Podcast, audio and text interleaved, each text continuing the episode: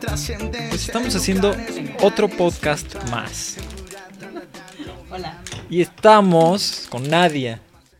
Nadia, que le acabo de preguntar su nombre.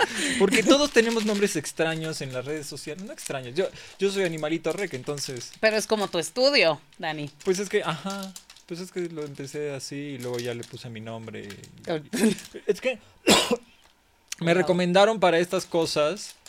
am, pues que des tu rostro. Que Claro. te muestres como persona. Sí, no, ajá. O sea, Hola, todo entonces. esto. Porque genera más, pues, legitimidad, ¿no?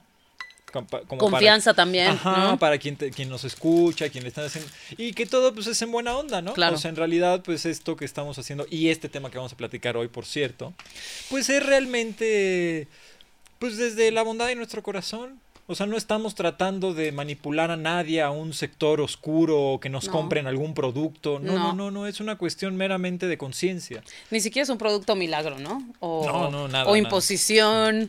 Es exactamente como lo dice Dani ahorita, es abrir conciencia Claro. y continuar aprendiendo, porque creo que todos seguimos aprendiendo en nuestro camino, creciendo también, evolucionando mentalmente, porque no es como que me vaya a crecer un dedo extra, ¿no? o sea, no, no, sí. este, entonces, pues, evolución psicológica, de conciencia, apertura. Claro. Pues es, Es parte correcto. de, o sea, lo que pasa es que nos hemos metido en una estructura que legitima la evolución como si fuera un aspecto de avance y la evolución no avanza, la evolución se dispersa. Se expande. Y, y eso genera pues pruebas y errores.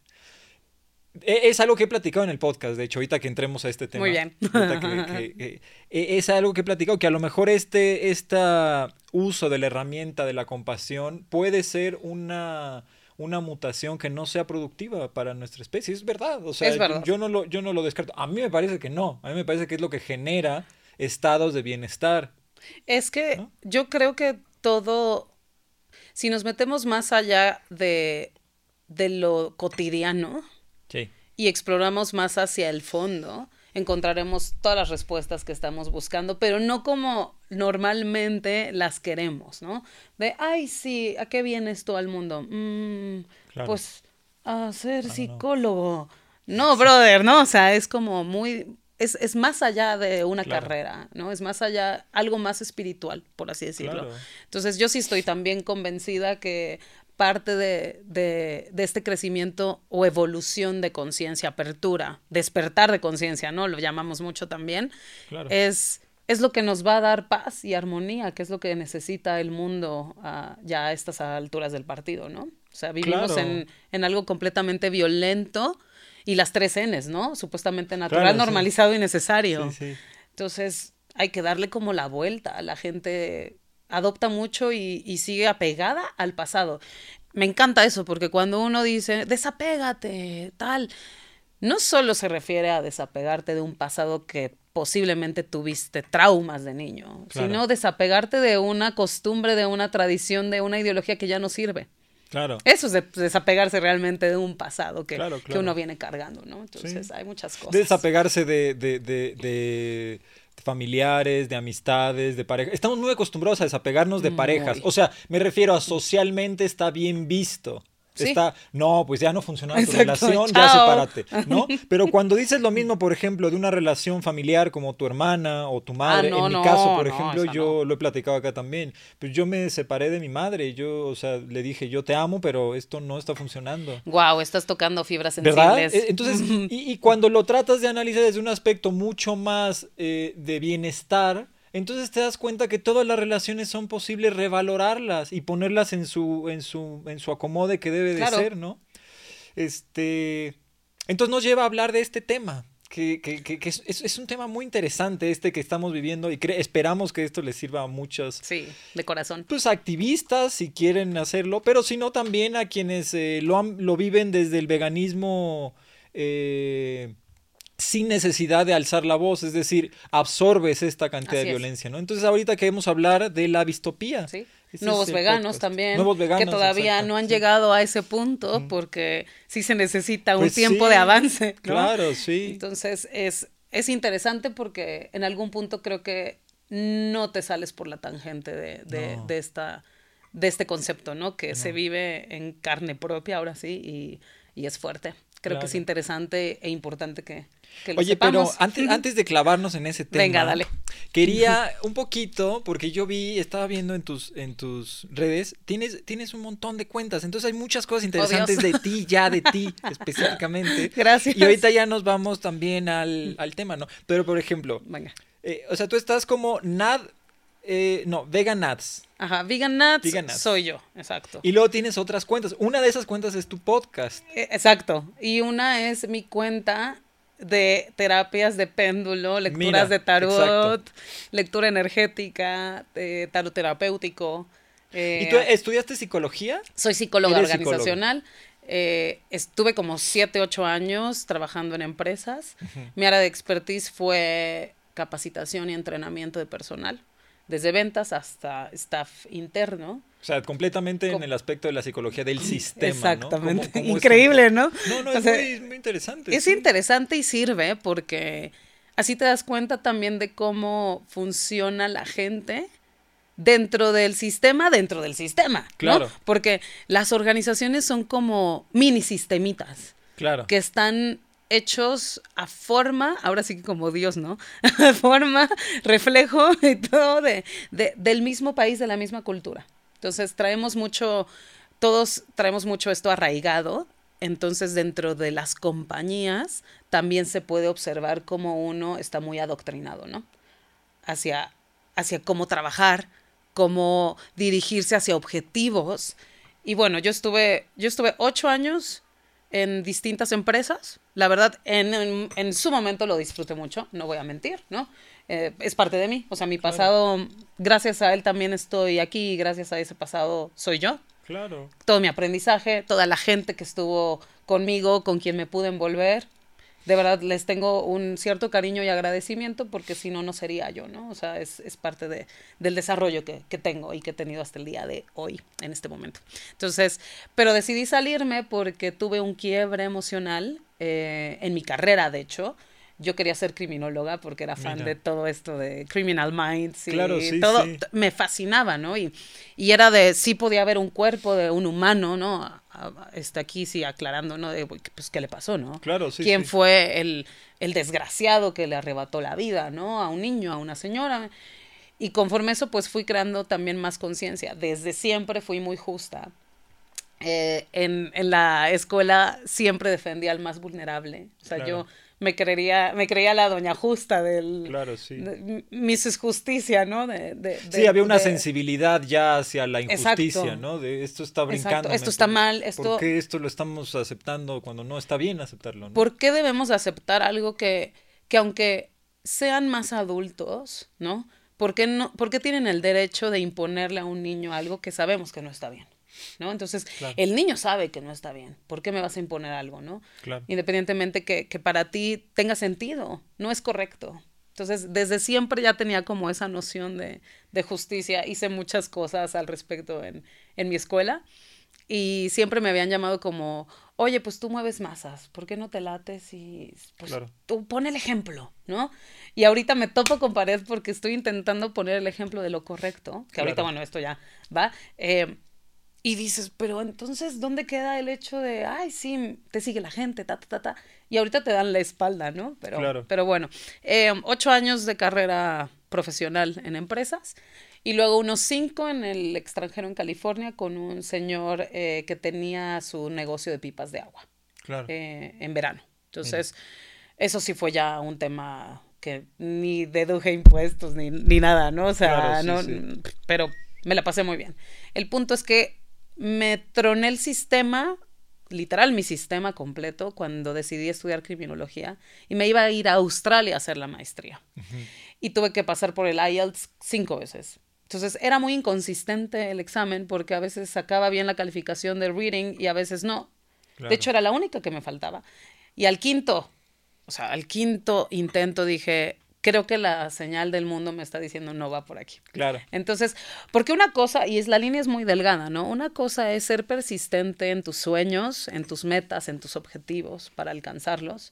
Y otra cosa es necearle, creo, ¿no? O sea, y, y ya cuando te estás topando con este tipo de, de, de barrera cada rato, pues ya es, oye, escucha las señales del universo, algo está mal. Entonces no va por aquí. Y ahí decidí irme a Canadá. Esto fue en el 2016. Eh, descarté mi, maestría, me fui a Canadá a, vivir en el campamento por dos meses y medio. Pisque cerezas, recolecté uvas, manzanas. Conocí a mucha gente de muchas partes del mundo y de ahí bajé a California.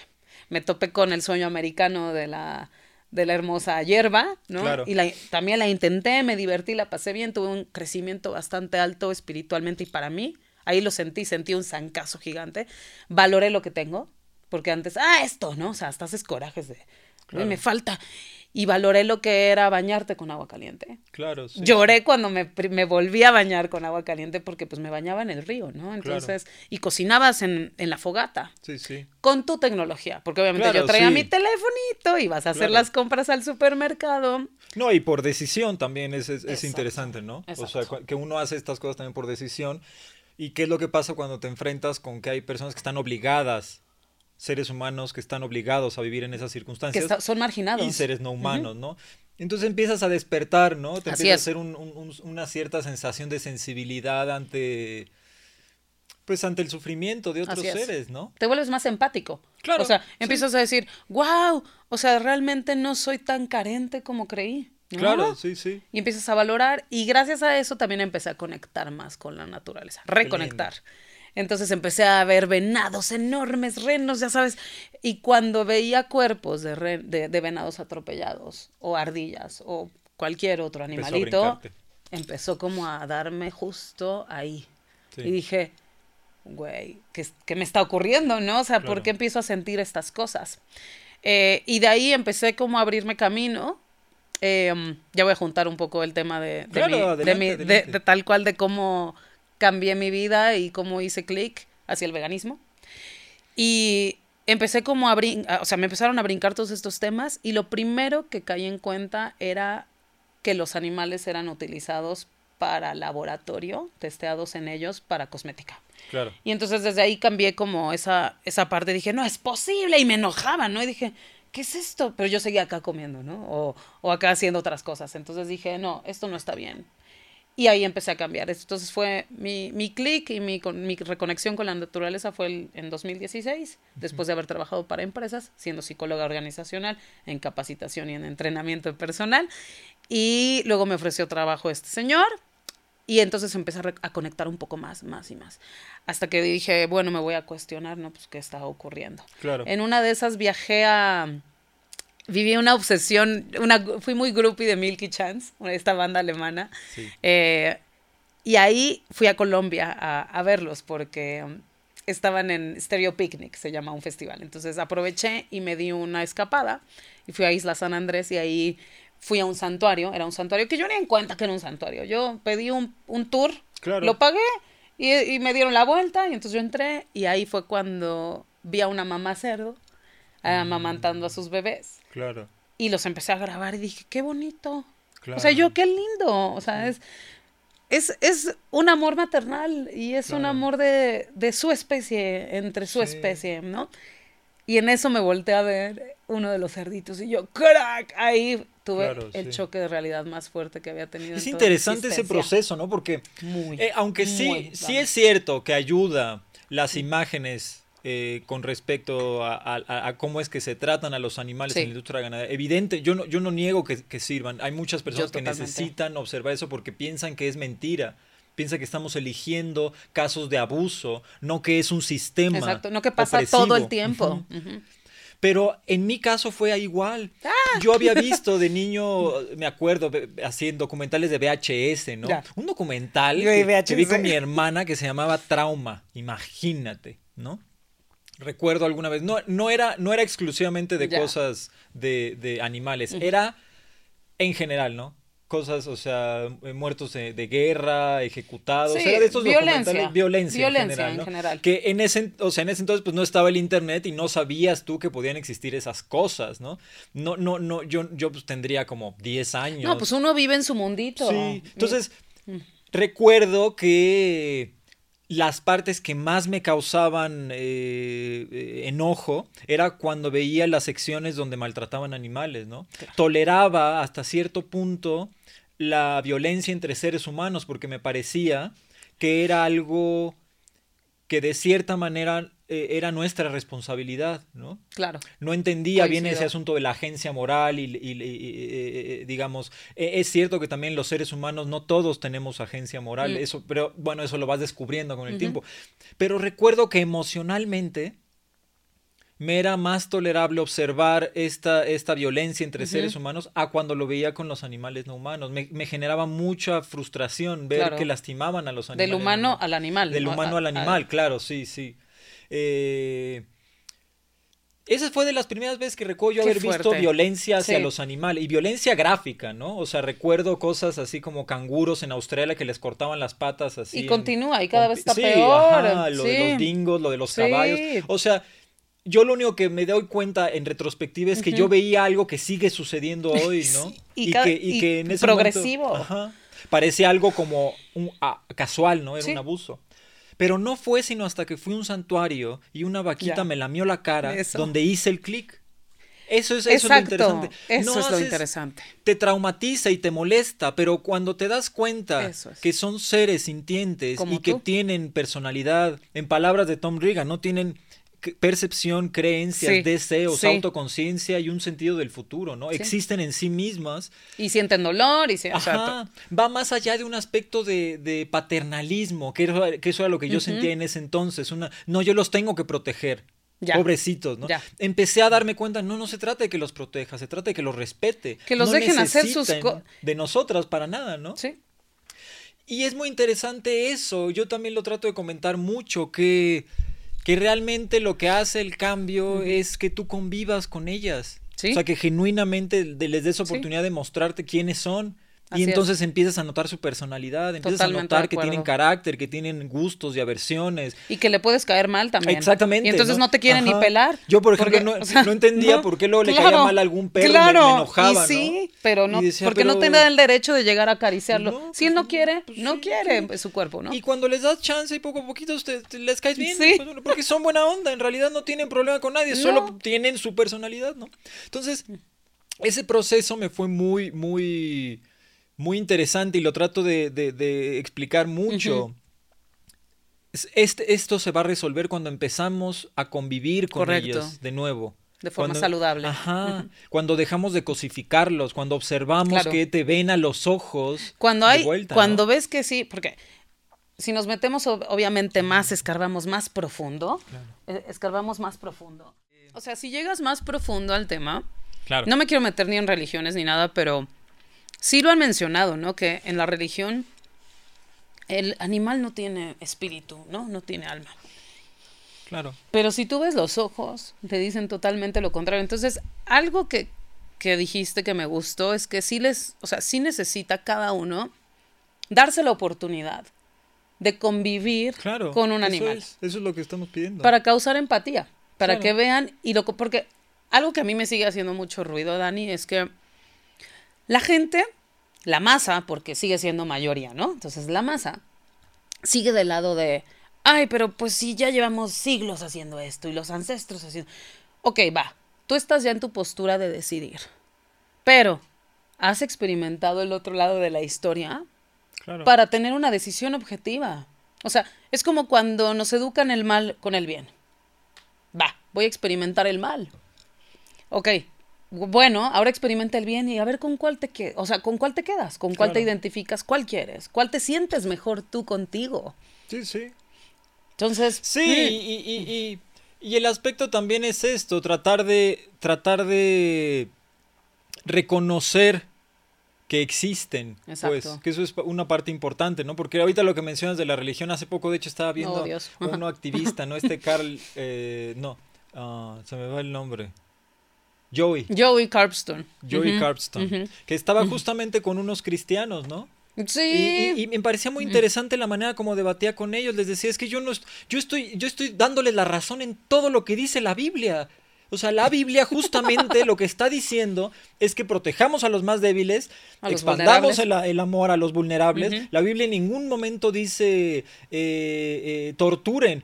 Y, contestan, no, la Biblia dice que el hombre, el hombre, ya aquí empezamos. El, hombre, Tiene, tiene dominio. ya, ya, ya, empezamos chueco, pero bueno, ¿no? Es que es, que es muy interesante. Yo, es que también lo leo en textos de, yoga, de yoga. Es muy interesante cómo el yoga no tiene género y no tiene realmente ningún pues cuadro cosmológico. Sin embargo, la interpretación que dan muchos métodos, muchos gurús, muchos swamis sobre el yoga, tiene un cuadro patriarcal. Entonces hablan del yoga desde el punto de vista, sí, el hombre agarró y... Mm, es que en el momento en el que me dices, el hombre, yo ya sé cuál es tu postura, tu, cuadro cosmológico, no cuando ya lo cuando, ya lo, lo, metiste en un cuadradito. Claro. Ya, o sea, es muy evidente. Y entonces, ¿qué pasa con eso? No, se, no, no, solo es el hecho de que menciones al hombre como única identidad visible, claro. sino que deja ver cómo habilitas, porque esa misma estructura mental patriarcal habilita una serie de herramientas para relacionarse con el exterior. La violencia, el dominio, la intolerancia, el control, la inteligencia. Y todo es negativo. Pues decir O sea, todo, todo, violencia. ¿Qué más dijiste? Pues el control. El control. Lo que pasa es que viene de otro contexto histórico, se entiende en otro contexto histórico. La naturaleza tampoco es enchilame dos gordas. No, no, no, no, no, Lo que pasa es que ahora llegamos a un punto en el que podemos hablar de tú a tú con este planeta y con otras especies. Y no lo estamos haciendo así. Seguimos, de cierta manera, una actitud como de venganza. Sí. Y eso o de dominio, ¿no? Pues sí. O de dominio. De dominio. y, y y el, asunto de eso es que empieza a generar vínculos que no son saludables y se reflejan en nuestra sociedad. O sea, tenemos trabajos que ya de por sí, que, es lo que yo le llamo la burocracia, la, burocracia violenta, ¿no? no es que ya. Como lo que me mencionabas tú, que ya es una normalización de la violencia, hasta el hecho de que deliberadamente metamos a personas en una granja industrial a oír gritos, lo mismo. oler heces, ver, matar seres sintientes cada 12 segundos y que eso, de eso tengan que vivir y luego los intentas reingresar a la sociedad que tengan familias, evidentemente están traumatizados. Claro, no, y, y hay un montón de testimonios, ¿no? De gente que trabaja haciendo eso, ¿no? Porque aparte, por ahí también he visto un reel, no me acuerdo quién es el que lo dice, pero, oye, es que estamos tan dementes que, o sea, ¿cómo es posible que exista un lugar que se llame matadero.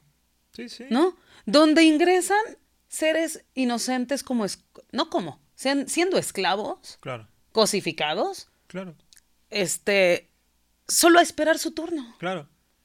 Entonces, o sea, y eso, eso, es lo interesante. En el momento en el que uno empieza a notar eso, es donde empieza la frustración, empieza la angustia, empieza la ansiedad. Y es el la depresión. Empieza la distopía, es decir. La frustración, la, ansiedad. Toda esta repercusión psicoemocional que proviene de darte cuenta que todo tu entorno es violento y están a gusto con esa violencia. Sí, distópico están, y viven ahí. Están contentos con que la situación sea así. Sí. Y tú no logras entender por qué, por qué están dispuestos a tolerar esa cantidad de violencia. Entonces, ah, vamos a, antes... Dale, este, eh, Distopía, vamos a decirlo. échalo para, que la gente que, no, no, no, sabe el concepto... ¿Qué es la distopía? Antes de empezar a platicar de la distopía. Eh, ah, sigan esta cuenta, por Buenísimo. Un sociólogo vegano saca información buenísima. Es un chileno. Eduardo me dijiste, Sí, Edu. Edu, hola. lo saludamos de paso porque seguro lo va a ver. Entonces, distopía. Eh, dice, número uno, crisis existencial experimentada por personas veganas que surge por la conciencia de la colusión de trance con un mundo distópico. Dos, conciencia de la codicia, la explotación omnipresente de los animales y el especismo en una distopía moderna. Distopía es un término acuñado por la psicóloga australiana Claire Mann, que afirma que, eh, que creó ese término por dos razones. Validar la angustia que sienten las personas veganas cuando logran identificar la crueldad sistemática e invisibilizada hacia los animales. Eh, eh, violencia oculta a la vista del público. Y el término también es útil para describir el proceso que las personas veganas viven al momento de comenzar a abogar por el veganismo, un mundo distópico viniendo a describir un mundo distópico con personas en un estado de colusión o trance. Eh, creo que con eso, ¿no? Sí. Me parece que eso es- digo, eh, Sí, sigue, o sea, eso- síganlo. y- sí, síganlo y sigan Ah, y- y dándole lean al- este, es que- y- Pero que lean, diles que, que lean este Mm, también. Mira, Lean este. y aquí está este. Estos también son buenos libros que les recomendamos para esos libros. Ella, ella es la psicóloga de la que habla mm, el sociólogo vegano, Eduardo. Y O sea, hay un montón de información Sí, aquí, sí. pero está... A mí me parece muy interesante cómo las mejores que han hecho más aportación a, a la, a la- a la crisis actual social, no solamente son mujeres, Sí. sino son psicólogas. Me parece sumamente interesante que son los que están haciendo, o sea, la aportación del especismo, ¿quién dijo el especismo? Un psicólogo. También. La, la aportación sobre el carnismo, Melanie y yo, otra Exacto, psicóloga. otra psicóloga. Esta la sobre Sí. la dispo- El distopía. especismo. El especismo fue Richard, no me acuerdo cómo Oh, se yo llama. tampoco. Porque luego ya la utilizó Peter Singer. Sí, pero, pero ya estaba. Pero no es de él, no, es de Peter no, ya Singer. estaba. Eh, Fue, fue él el que, fue un psicólogo también el que puso este término. Entonces me parece muy interesante cómo son, y no solo eso, me parece muy interesante cómo la psicología es una, si no la, la principal eh, eh, ciencia que es descartada, caricaturizada y trivializada por el resto de las ciencias duras. Ah, claro. ¿No? Sí, Eso es muy sí, interesante. sí. Y siempre, Que si hablas ¿eh? de un biólogo, un físico, un químico, Ah, todos, ah, la psicología, El ah, científico. La única manera en que te lo, te, lo, te lo toman en cuenta es si estudiaste medicina y eres psiquiatra. Ah, no, sí, porque ¿no? existe ahora el tratamiento para que te es- dopes. Es, muy ¿no? interesante, ¿no? Porque la psicología usa herramientas que no le gusta a esta estructura mental. La psicología habilita y le da legitimidad a las herramientas emocionales y te dice, tu subjetividad vale y es cierta y es correcto para relacionarte con Lo la que con la pasa es que creo que está eh, desmeritada porque si tú te clavas más en tu psique Claro. y llegas al grado más sensible y profundo de tu inconsciente, el, pues el sistema está en problemas. ¿No? O sea, como que si tú logras despertar y te empiezas a revelar tal cual y a decir yo voy por lo mío, por mis derechos, porque lo que acabas de decir, subjetivamente mi palabra cuenta, lo que yo siento tiene valor, validez, pues creo que el resto Claro. se pone en problemas, ¿no? O Pues sea, es que el, el asunto del sistema Sí. es, es un aspecto muy ambiguo. El, el sistema no es más que un- un- una, una serie de, de, digamos, de conciencias que decidieron ir hacia el mismo lugar. El problema para mí, o como yo lo veo, no es el sistema, es la institucionalización del, del sistema. sistema. Porque un sistema tiene la capacidad de mutar Claro. de una manera natural por supuesto, y orgánica. Se es decir, puede ir. Se, se va modificando y sigue siendo un sistema. Exacto, sí, correcto. Porque Sin funciona, embargo, ¿no? Ajá, pero la institucionalización Sí. es la que no lo permite. Por ejemplo, yo he tenido esta plática con respecto a la religión. Yo no tengo nada con la religión. Yo creo que la espiritualidad y las religiones aportan No, muchísimo. y- y sí, y- yo tengo problema diferente. con la iglesia. Ese es mi que es problema. la institución. Que es la institución que dice qué es y qué no es lo que debes de sentir espiritualmente. Yo de ahí me agarro mucho por, por eso me sirve tanto eh, eh, las herramientas yógicas, porque las herramientas yógicas lo único que te dicen es yo te, yo te ayudo a que Claro. estés nítido. Yo te ayudo a que tengas un cuerpo y una mente sanas para tu confrontación espiritual. Exacto. ¿Cómo va a ser tu confrontación espiritual? No sé. Ah, no, porque ese es tu rollo ese es tu interno. ese, ese cada quien lo Y vive. el asunto está en que cuando uno empieza a hacer una introspección, te das cuenta que tienes más en común con otros seres de lo que piensas. Claro. Y para empezar, te das cuenta que todo este contrato social que hemos hecho, toda esta estructura, todas estas leyes, todas estas herramientas Sí. intelectuales como la ética o la moral, provienen de herramientas emocionales. Es decir, yo no quiero hacerte sentir feo. Claro, ni hacerte daño. No quiero hacerte daño. Y a través de eso vamos a hacer un acuerdo. ¿va? Yo no te quiero hacer daño. Tú me respetas y yo te Ajá, respeto. veo que sufres y yo he sufrido y sé lo que se siente sufrir y vamos a evitarnos sufrimiento. Vamos a hacer un contrato social. En ese contrato vamos a estipular leyes y normas. Vamos a hacer instituciones para que puedan regir eso y vamos a Y hacer para que una funcione. sociedad. Y entonces tenemos esto. ¿no? Exacto. ¿Qué pasa ahora? Las instituciones se han encargado de enquistar un modelo específico de sociedad, de co- cosmológico, psicológico, Correcto, de etcétera, todo. ¿no? Entonces, de esa manera, pues, ¿qué está pasando? Estamos apareciendo nuevos individuos, como Sí. nosotras, que estamos revalorando esas estructuras Correcto. institucionales, no el sistema. Yo, yo, por ejemplo, no soy misantrópico. Sin embargo, yo considero que en este contexto histórico no debemos de tener hijos. Por ejemplo. en mi perfil también está antinatalista, Exacto. por supuesto. No, yo no le tengo nada contra el especie humana, no tiene que ver con un aspecto de odio. Yo considero que de la misma forma como dos adolescentes que se aman, que tienen 15 años y, tienen una relación muy bonita para su edad, no es momento para que tengan hijas. Sí, Definitivamente no es momento. No es momento. En este contexto histórico no me parece que sea momento para tener hijas. Eso es lo que yo pienso. Y por eso yo me hice la vasectomía. Muy bien. ¿Qué pasa? Felicidades, tengo, Dani. Tengo las mismas conversaciones que tienes tú. Yo agarro las herramientas del sistema, las uso para justamente boicotear una estructura de dominio y me dicen que soy extremo. Y me ah, dicen que soy radical. Y lo único que explico, a ver, a ver, pero ¿saben qué es la vasectomía? Sí, sí, la vasectomía, o sea, ya no puedes tener hijos. ¿De dónde sacas que yo no puedo tener hijos?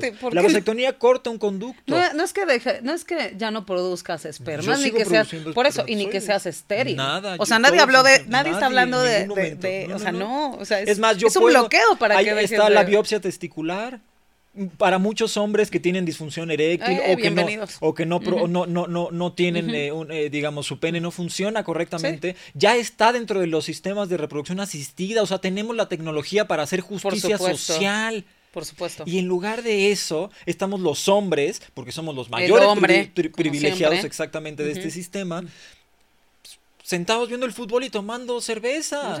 Lo siento, pero no, eh, o sea, no es el momento de estar haciendo eso. De 14 métodos anticonceptivos, solo dos son para hombres. Eso te dice algo. Ya, pues. y además, no solo eso, ya como si fuera poco, si una mujer decide interrumpir el embarazo, se le criminaliza. Es eso. No, bueno, entonces es evidente que es una estructura específica. Por supuesto. O sea, cuando los dos estuvimos involucradas. Pues sí. En, ese nuevo ¿Por qué tú sí y yo no? Es más, el Estado primero criminaliza al doctor que, que hizo la intervención antes que al hombre que estuvo involucrado claro. en, la... Eso es fuertísimo. Cuando ni eh, siquiera debería de existir tampoco la de que, de que te estén incriminando, ¿no? Porque tampoco es un, o sea, si fue un embarazo, de, como tú dices, entre dos adolescentes que no se cuidaron, que no es momento de para embarazarse, pero ella quiere interrumpirlo, ¿dónde está el crimen? ¿No? O sea, de, entrada, pues ¿no? y eso es, lo triste. Y la idea es que creo que los hombres tenemos la tecnología para para poder ayudar a nuestras compañeras a no llevarlas nunca a ese punto en su vida. Por supuesto. Eso es todo lo que estoy diciendo yo y por eso yo me hice la vasectomía. Claro, tú consciente. Yo no quiero que nadie, ninguna mujer tenga que estar en una circunstancia tan difícil en que cualquiera de las dos decisiones que tiene que tomar sea cual sea que tome, va a ser, va difícil, claro. Independientemente de si el Estado, la familia, la religión se mete, ¿no? Entonces, te hace decir, oye, oye, Acá hay cosas que podemos hacer los hombres, ¿no? Y esto es parte de la distopía. O sea, cuando uno empieza a observar la violencia que hay normalizada y Normalizada, es que ese es el tema. Normalizada. No, se vuelve algo que sea exclusivamente de una manifestación de injusticia.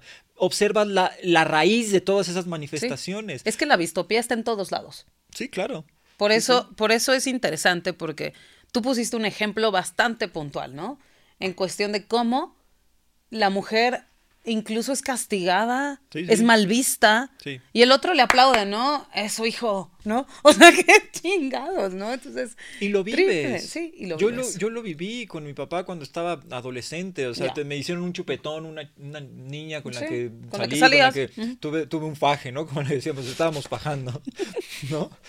El deseo acá. exacto. La pasión. Y me hizo, me acuerdo, no Hasta te acordaste, ¿no? sí, sí, que, que, se llaman chupetones. Y, mi papá, ese es mi gallo. Exacto. ¿Qué onda? Y mi gallo, ¿no? Además, Además, o sea, es de lo que habla Carol J. Adams, ¿no? El referente invisible, que eso es muy interesante.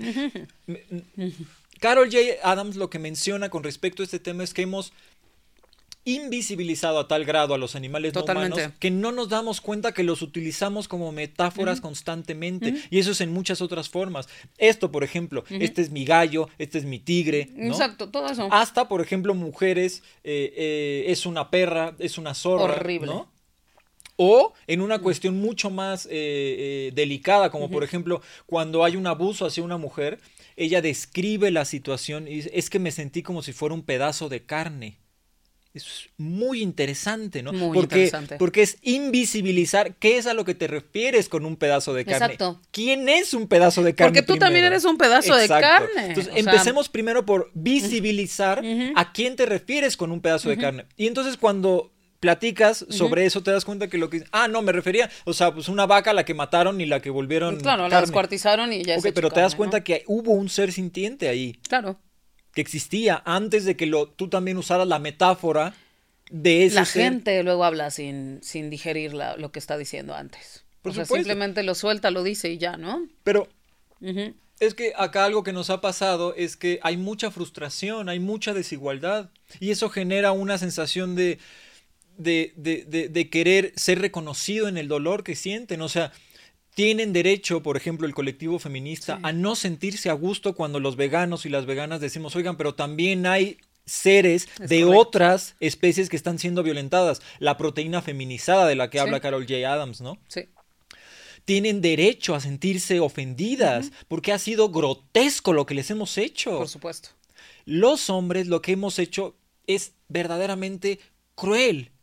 Y yo no quiero ser una persona cruel. Ser opresores, ¿no? No solo opresores físicos. No, en el en Me completo. parece que el mayor, el, el- el- lo más cruel que pudimos haberles hecho fue haberlas convencido de algo que no son. Las convencimos de una postura Y cosmológica. todo es aquí lo mismo. O sea, si nos damos cuenta, Dani, todo es que hemos sido manipulados, ¿no?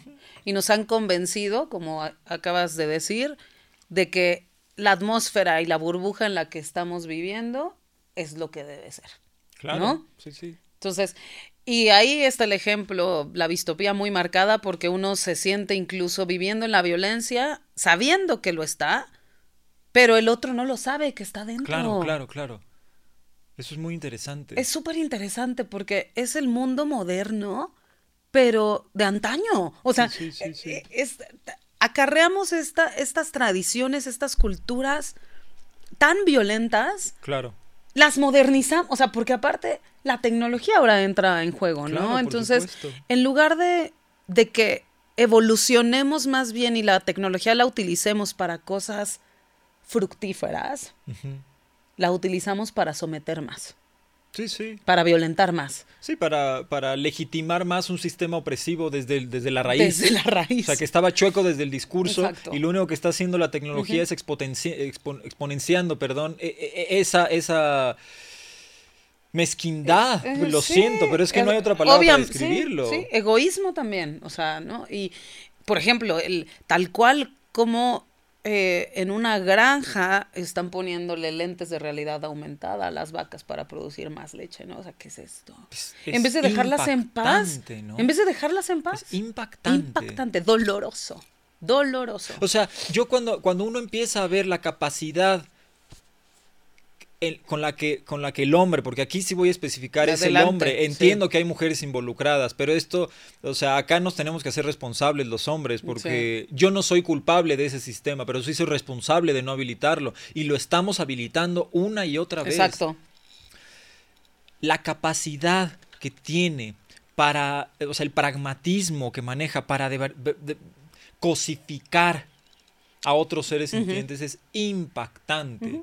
Yo, yo creo que es de las cosas más fuertes que he visto en vigilias o en, o en, en documentales sobre granjas industriales, Sí. ¿no? La indiferencia, el impermeable emocional con el que, el velo con que, el que traen. están. Sí, sí. ¿no? O sea, tienes veterinarias hablándoles con ternura a cerditos que están criando para matar, que viven en condiciones y- infrahumanas.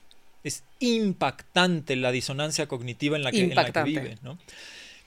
Y entonces entra esto, ¿no? O sea, empieza a ser una situación de, de mucha frustración para nosotros, que, frustración. que lo ves en todas partes. O sea, no puedes dejar de verlo cuando, cuando estás en un restaurante y traen un pedazo de carne. O sea, estás en, es- estás en, así de fuerte es, estás en, en- en el tráfico y de repente se te cruza un camión lleno de cerdos. Exacto, sí. O Pilgrims, ¿no? O sea, perdón que le dé la, No. la marca, pero he visto hasta camiones de doble remolque. Y dices, güey, ahí están yendo cientos millones No. de partes, de seres que, ¿qué? Aparte lo peor también es que, que se envuelve también en, esta, en este mundo eh, distópico, ¿no? Tal cual, güey, van así todos como si nada, ciegos, ciegos, normalizado, ¿no? Entonces, ciegos, no Claro. quieren verlo, A mí me no parece... quieren verlo. A mí me parece que es que nos hemos deteriorado tanto en nuestras herramientas emocionales que muchos ya somos discapacitados. Para empezar, por ejemplo, mi papá, yo lo amaba al hombre y él me amaba, estoy seguro, pero era un discapacitado Oh, emocional. Un discapacitado. No sabía, no sabía cómo manejar las emociones. O sea, no tenía idea de que tenía emociones. Así, ¿no? Híjole. ¿no? Entonces Sí. es muy interesante cuando logras darte cuenta que las personas se, se vinculan así, se vuelve algo tan natural como ver a una persona que no tiene una mano o que no tiene un pie o, que no- o que puede estar eh, sorda o ciega. Es algo muy, muy notorio. Percibes cómo se la- le lastima el no tener herramientas emocionales, Sí. no les permite relacionarse de una manera higiénica, clara y que sea correcto. enriquecedora. ¿Qué ciencia es la que nos ayuda a tener herramientas emocionales saludables? No, es impactante. Yo- o sea, y volvemos a lo mismo.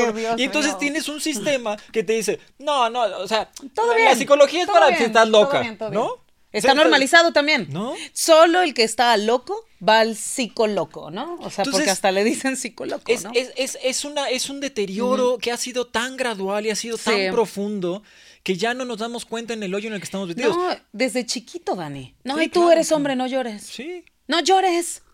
Porque, porque... Shh. Esta estructura, es- este ejemplo que pones, esta estructura patriarcal nos convenció a los hombres Que no un llorar. proceso que es biológico, que, que, que, que es, significa una, un- una, un- una interconexión entre tu cuerpo físico y tu cuerpo sutil y que te permite desahogar y O descargar emociones, ¿no? aparte. que, ¿no? que- que generan estrés, ansiedad, angustia, depresión. Enojo. ¿No? O sea, El llorar te permite desahogar esa parte. ¿Qué te dijo? Conviértelo en una identidad masculina. es eso. Es como si yo te dijera, los hombres no vamos al baño. Claro. Los hombres de verdad no vamos al baño. No abrazan. No, no, no, sí, pues ¿Sabes? necesidad fisiológica, ¿no? O sea, hemos, hemos, hemos tratado de voltear la realidad a un extremo que ya se volvió insostenible, y- y, nos está haciendo visible a, a los que estamos en este camino. Sí. Ahora, evidentemente, pues somos un grupo minoritario. Y no solo mi- minoritario, sino que somos un grupo no dominante, que son dos cosas que no siempre están juntas, ¿no? O sea, por ejemplo, las mujeres son un grupo mayoritario. Por supuesto. pero no son un Pero grupo tampoco dominante. somos dominantes. Es muy interesante eso, ¿no? No, no necesariamente por ser un grupo mayoritario van a ser un grupo dominante. Y eso es eso justamente lo que, lo que, lo que tratamos de hacer en todo esto es rehabilitarnos psicoemocionalmente. Conectar contigo mismo. Sí, sí. Y hacerte sentir. Sí, sí, sí. O sea, recuperar que es esa parte que somos humanos, sí. pero que sentimos. A mí Y me han que, y que no tengamos miedo a sentir. A mí me han preguntado, oye, entonces, ¿qué? O sea, cada vez que ves un perrito en la calle, ¿lo lloro. adoptas? No. Sí, sí, lloro. Sí, sí, lloro. Cada vez, sea. cada vez que ves un perro o un gato en la calle, lo adoptas. Y yo, no, no siempre puedo. No siempre puedo. Pero sí hay algo que puedo hacer. Puedo eh, reconocer que existe y adorar- ayudarlo en la manera que sí puedo. Les digo, si no puedes hacer nada por él, ve a un Oxxo, que seguro tienes un Oxxo, cómprale unas salchichas, cómprale algo de Sí, comer lo que sea, ni modo, ¿no? y dáselo. Un poco de coma. agua si traes. Ajá. O sea, despierta tus, ejercita tus herramientas emocionales positivas. ¿no? Sálvale el día de hoy. Ya O sea, mañana ayúdalo mejor- hoy. Ajá. Más Y- tarde y, a y ver no qué, solo eso, ¿no? sí, todos vamos a sufrir, sí, todos vamos a morir, sí, sí. Sí, ya pero estamos el hecho muriendo hoy. De que tú uses esa herramienta emocional te cambia, te ayuda a que, a que se rehabilite, a que empieces a ser más sensible cada vez en otras cuestiones. Sí. Definitivamente, el elegir tres veces al día, tres veces al día, no comer animales, No, plato. productos derivados de animales, es un estado de conciencia muy fuerte. Sí. O sea, constantemente tú vas a, a los restaurantes, Dios. tú vas a los supermercados, tú vas a, a- a tiendas de autoservicio y lo primero que ves es esto no es comida, esto no es comida, esto no es comida, esto no es comida, esto es comida. ¿A poco Sí, no? Sí, sí. La gente entra a un a cualquiera de estos lugares Todo y comida. todo se puede comer. Y Eso yo es- sí, madre mía. es un estado y- de conciencia muy Y eso es interesante. lo que estaba pensando hace pocos días. Digo, Madre Santa, voy al, voy al supermercado y hay todo, todo está lleno. Todo está lleno de, de explotación ¿Verdad? animal. Es muy Todo. interesante, ¿no? No hay forma. Dices, ¿a dónde voy? Al pasillo. O sea, Sí, sí. horrible. Es, horrible. Es un estado muy interesante y entonces genera esta, esta constante frustración. Y, alimenta tal cual los episodios o crisis de distopía. Claro, sí. o sea, yo tuve una, yo tuve experiencias muy fuertes de esto porque cuando yo inicié este, el viaje al veganismo tal cual, pasé por una etapa súper linda, ¿no? De, ¡Woo! Los animales, los amo, etcétera, y todo bien. Y de pronto tuve otro golpe de realidad porque pues tengo a mis dos mejores amigas, ¿no? De toda la vida, que tristemente pues a veces como lo mencionas, ¿no? Hay que romper lazos también. Entonces, eh, ahí es cuando entra la impotencia, pero así, o sea, a rojo vivo, de verdad, en fuego, ¿no? Que por más que tú les intentas explicar cómo te sientes al ver ciertas imágenes, pero también de tu experiencia positiva, que te das la oportunidad de ver que sí sienten, que está en un animal que no es de tu especie, que también soy animal, pero somos diferentes.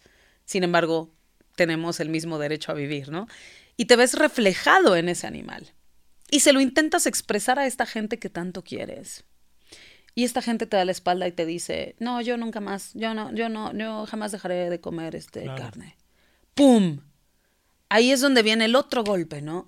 Y esto es lo que alimenta más hacia que tengas episodios de distopía más constantes. O sea, yo por eso tuve que alejarme también de, de estas dos amigas, porque en vez de, de, poder ayudarlas a que pudieran cambiar, o más bien abrirse, ¿no?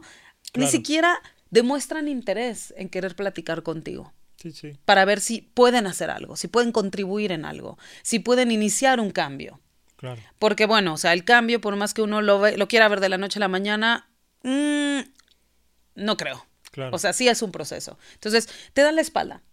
Y es donde más te hunde, te sientes peor porque dices, güey, pero si yo creí que tú eras buena persona, ¿no? Porque, ojo, eso también es muy criticado, ¿no? O sea, quienes siguen abusando animales, estamos también nosotros, los veganos, extremistas, radicales, activistas, pum, pum, pum, militantes, ¿no?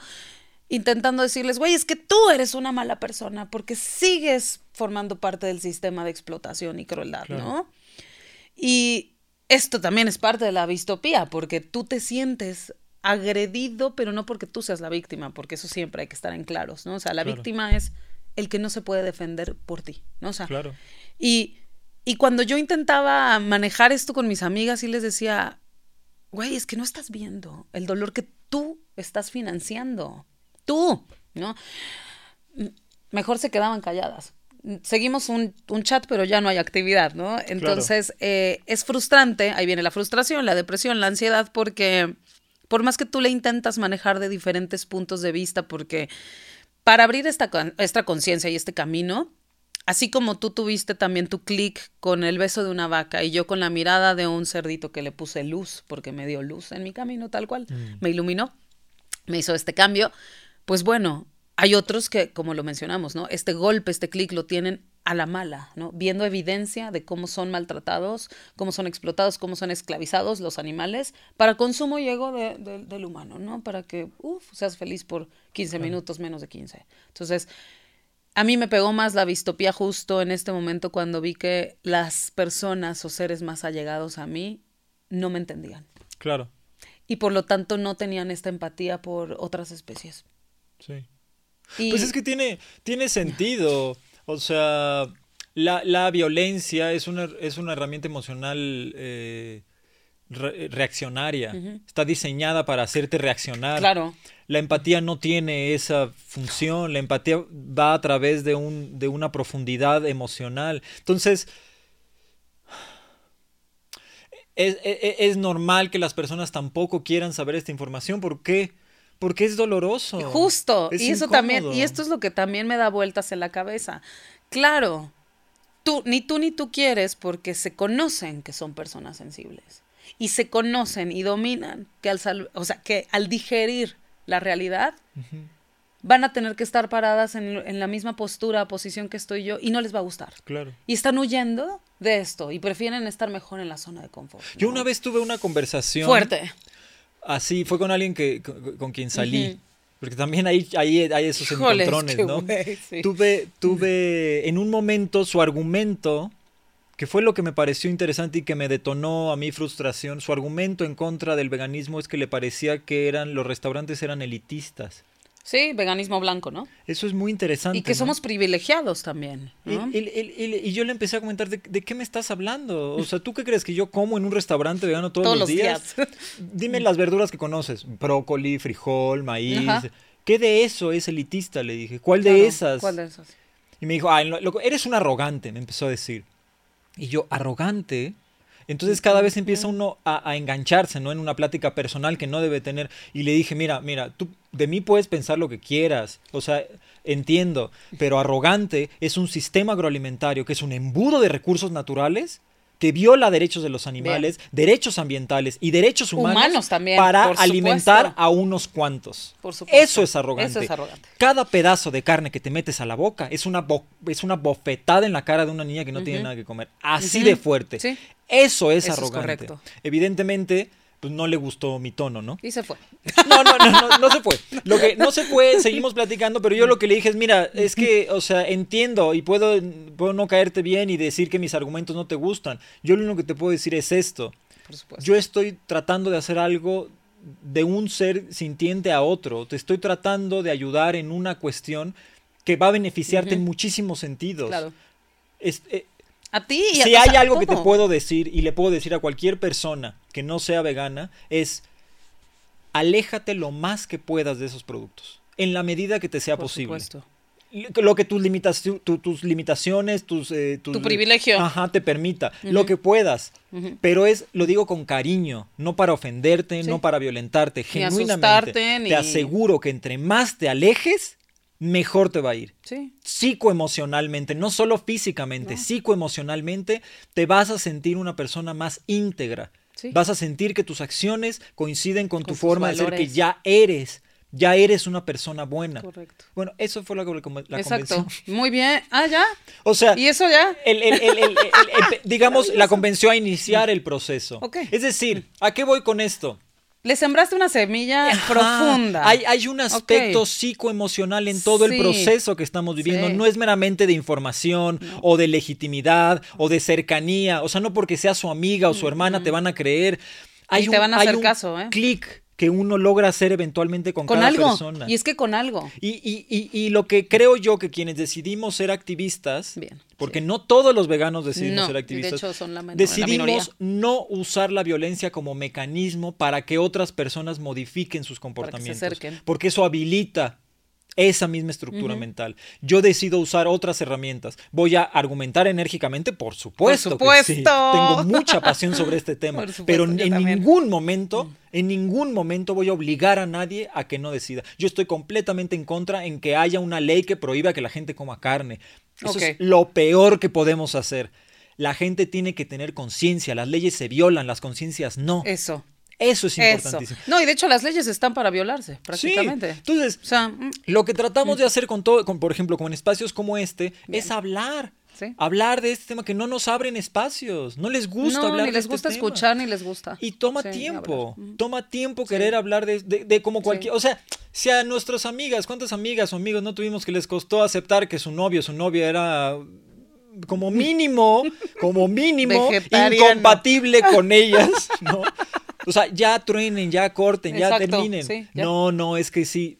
Sí, eso es difícil. Ahora imagínate Sí. una situación tan ambigua como que tus hábitos alimenticios están ligados a una de las mayores crisis existenciales que tiene el ser humano. Correcto. ¿Cómo crees? ¿El queso que me meto en la mañana en mis quesadillas es, está causando el, el fin del mundo? Está causando una situación muy delicada. Sí. Muy delicada. O sea, impactando hacia afuera. Pero te has preguntado cómo eso te impacta a ti. Además. Ahí está el tema. Y, y típico, ¿no? De, ay, es que tú, que tú vas a hacer un cambio solita. Ay, no, ¿tú, tú solita? No, mi niña, tú no vas a poder hacer ningún cambio sola. Pues no, pero si cada uno hace su cambio solo, Pues el cambio que se genera. Todos, ¿no? los, todos los cambios iniciaron por una persona. una- exacto. Es que yo, yo no sé de dónde sacan. Ese- que, eso ¿qué- yo no creen? entiendo. Que, que- que la abolición de la esclavitud vino porque hubo Porque, una eh, institución. exacto, porque que llegó una masa completa a decir ¿qué- yo- ¿Cómo creen que las mujeres empezaron a obtener el derechos? feminismo, claro. porque los buscaron Por una por una, porque hubo mujeres que se formaron en la fila para Por votar y dijeron yo tengo derecho a votar, ¿qué te pasa?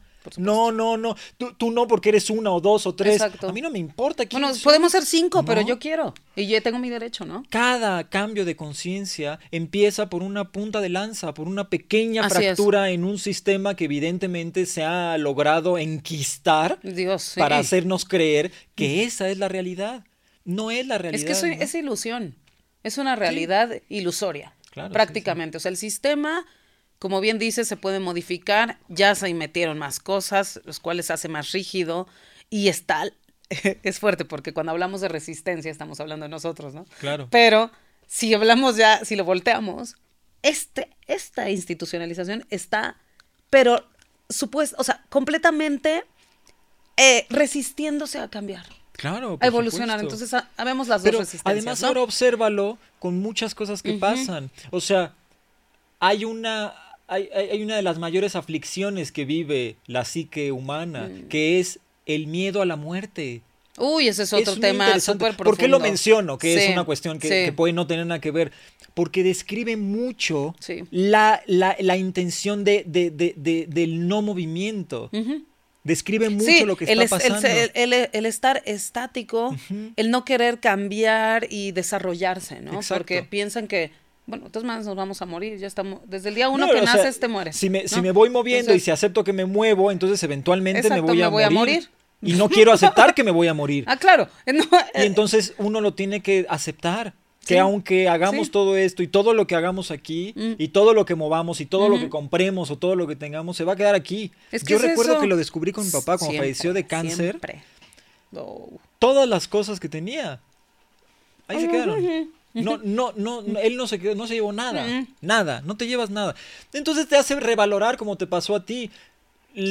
¿qué- entonces, ¿qué tiene sentido? ¿Por qué, ¿Qué es lo que vale la pena experimentar de la Ujú. vida?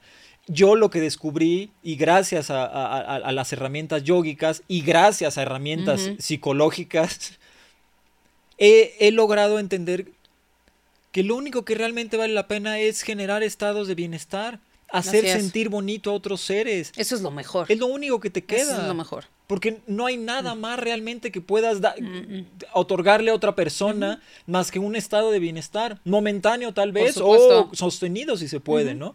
Pero definitivamente llegar al final de tu vida y decir, no, yo hice sentir bonito a otras personas, me parece que te llena de una satisfacción Sí, muy es bonita. más lindo. Y dices, pues creo que ya, ¿no? Creo que ya me puedo ir. Ajá, O sea, ya sí, está chido. sí. ¿Por qué? Pues todos di, están ya recibí bonito, ya. Creo que ya entiendo, me asusta, es cierto, no sé qué va a venir o qué no, va a venir, sabemos. nada, pero bueno, al menos lo que he hecho Sí. fui íntegro, fui Sí. supe decidir y supe actuar de una manera en la que en el porcentaje mayor la gente que se cruzó conmigo, los seres sintientes con los que me atravesé, mi ambiente fue un ambiente enriquecedor, por donde pasaba dejaba una estela de bienestar. Exacto. ¿no? En la medida en la que podía, todos somos seres humanos, Así eso es es. cierto. Pero nunca perdí la brújula, que es la compasión. Correcto. Siempre que uses la compasión como brújula, Qué bonito. Sí. no hay pierde. Sí, ese es tu norte. O, O sea, sea, punto. te ¿no? me enojé con mi amigo, me enojé con mi novio, con mi papá, o no sé qué, no Sí, sé qué. A ver. ¿qué es la acción menos violenta que le puedes... No, pero es que me choca, le, me quiero descargar. Yo sé, yo sé. El asunto es, ¿tiene sentido usar esa energía explosiva de esa manera? Así es. Y no significa que no siempre no tenga sentido, hay veces que va a tener sentido usarla. El asunto es si uno despierta la conciencia, te das cuenta y tienes un discernimiento Claro, constante. claro. Cuándo vale la pena y cuánta violencia vale la pena usar. Algo de lo que habla también este, eh, este libro de bioética, por ejemplo. La- una diferencia entre la violencia y la agresión.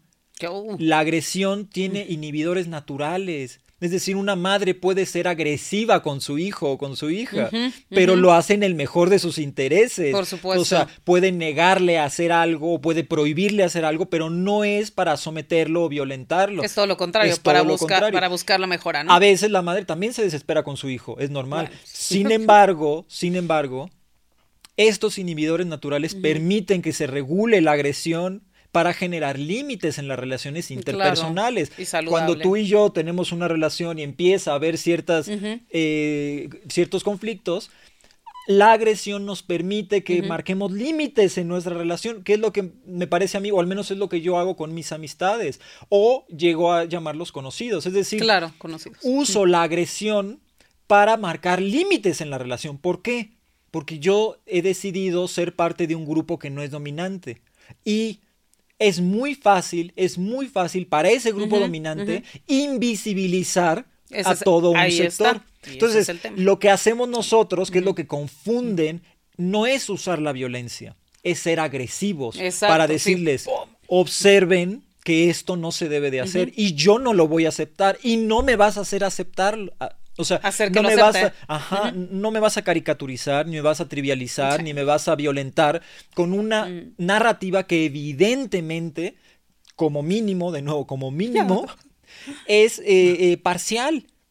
Porque no, porque se vale no estar de acuerdo, pero no se vale no estar eh, informado y opinar. Y eso es lo que pasa con el veganismo.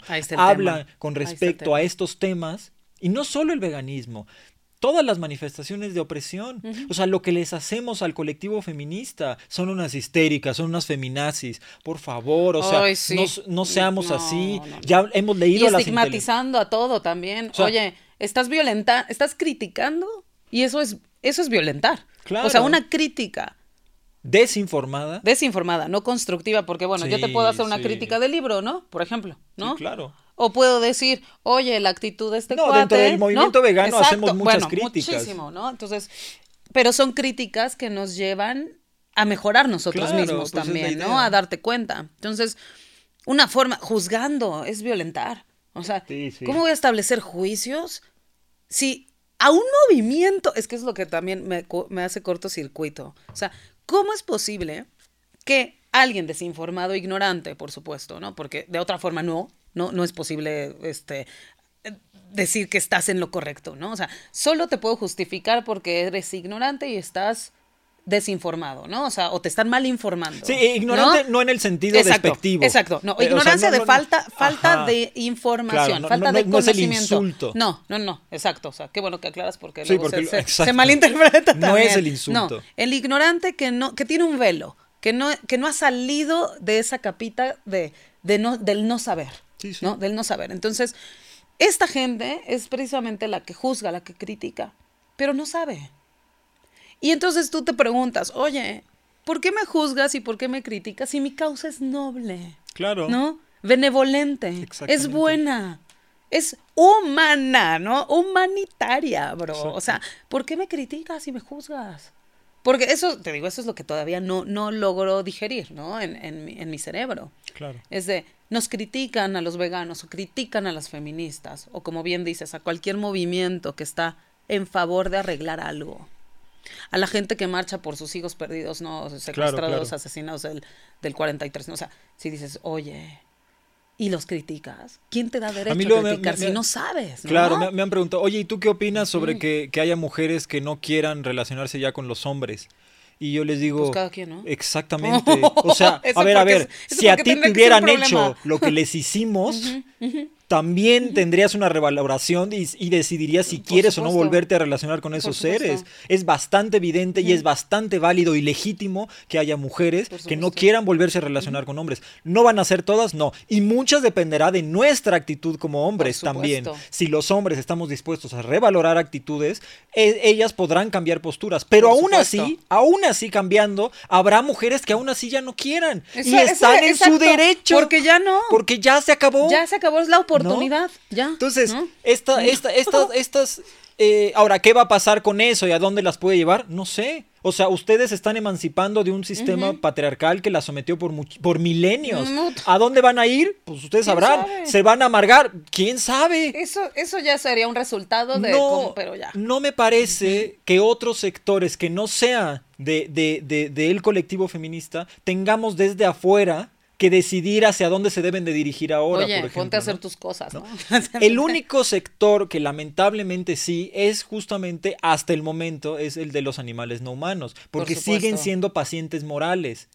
no, no son, o sea, las feministas, el colectivo feminista son agentes morales, está, está hecho por agentes morales. ¿Van a cometer errores? Sí, sí, pero ese es su rollo, a, ver a dónde las lleva, claro. ¿no? Los animales no humanos son pacientes morales, no, no tienen la capacidad tienen. de decidir es esa nueva dirección de a dónde quieren llevar su vida o su existencia, ¿no? no. Dependen completa y totalmente de que nosotros, como Los agentes morales, los dejemos Los en paz en o paz. los ayudemos a tener una existencia digna y con compasión. Sí.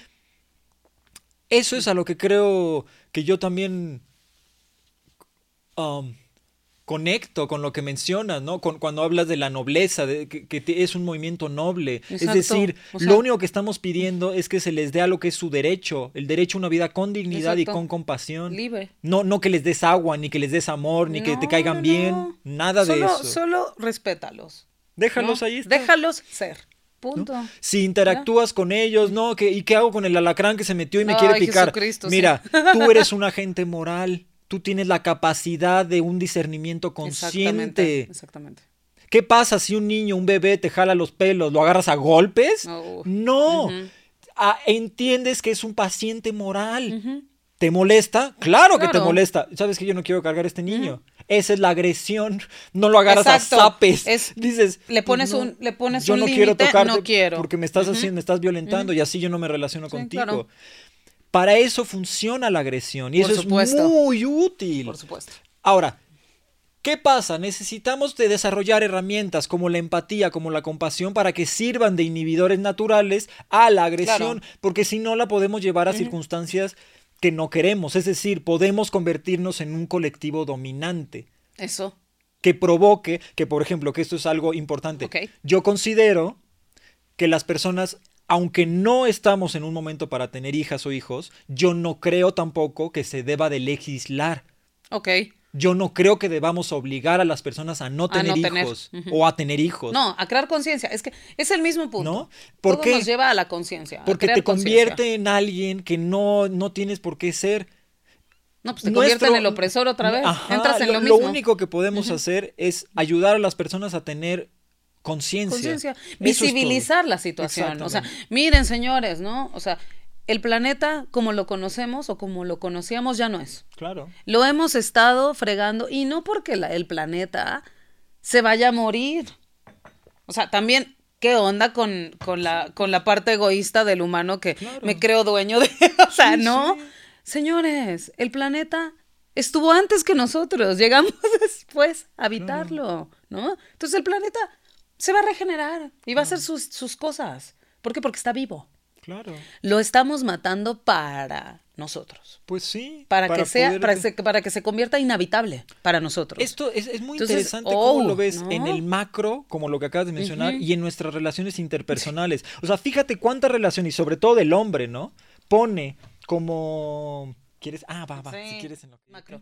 Macro. Ah, sí, en el, en el aspecto macro. O sea, esta, esta, esta postura cosmológica se puede ver en eso, en ese aspecto macro y en un aspecto interpersonal. O sea, ¿cuántos hombres no decimos a nuestras ah, sepárate de mí y a ver cómo te va? ¿Sabes? Ah, o sea, siempre. pensando como, como si el hecho de separarte de esa postura cosmológica va a provocar tu deterioro, ¿no? Así es. amenazando tu existencia porque, porque no estás siguiendo esas reglas es. cosmológicas. Entonces, a lo que voy es, yo creo que ya llegamos a un, a un contexto histórico en el que, y por eso digo ahorita, ¿no? En otro contexto Sí. histórico puede ser que el veganismo no pudiera ser sostenible, pero en este contexto histórico sí lo es. Ya lo es. Entonces, tenemos la tecnología, tenemos abundancia y tenemos la conciencia. Sí. Tenemos la información. Tenemos todo, las herramientas, Entonces, todo. creo yo que ahora toca hacernos responsables y darnos cuenta de la misma forma como por ejemplo con la vasectomía. O sea, ya está la tecnología ahí, ya se puede hacer. Así es. Yo no le puedo decir a una persona que vive en el desierto con una cabra y que, que no se la mate para Los, alimentar a su lo- familia. los mismos escenarios ¿No? eh, hipotéticos que nos ponen. Pero sí te puedo Exacto. decir que no, que, que concientices que el sistema agroalimentario está diseñado para quitarle la comida a esos a esa persona que vive así Exacto, para dársela a, a- a- a- a un matadero, a, unas granjas industriales. Sí. Eso es lo que sí para les que pedimos. para que gente que se dice que no es privilegiada la coma. La coma, ¿no? Porque el privilegiado es el vegano, ¿no? Y luego Entonces, además acá entra un aspecto también muy interesante con respecto al consumo de carne, que también habla Carol J. Adams. O sea, el consumo de, la- de carne está increíblemente ligado con el consumo de la sexualidad. O sea, es decir, desde Es un aspecto correcto. completamente machista. el poseer cuerpos. El cosificar cuerpos, ya sea para comer físicamente o comer sexualmente, ¿no? Es decir, entonces es, es muy interesante cuando uno empieza a revalorar esto, que eso es lo que me pasó a mí y se lo recomiendo a muchos hombres por eso, cómo te cambia, de qué forma, todo cambia, no, no, solo te cambia físicamente, sino psicoemocionalmente, tu energía sexual cambia. Todo cambia. Porque empiezas a observar que interactúas con seres sintientes, que es recíproco, que no estás tratando de cosificar, objetizar o dominar a otro ser, sino estás genuinamente tratando de llegar a un acuerdo, a una situación de... Balance, equilibrio. ¿no? En armonía, ves todo, o sea, es que el mundo te cambia por completo. Entonces, eh, pues sí llama la atención todo esto porque la gente quiere vivir en una utopía, ¿no?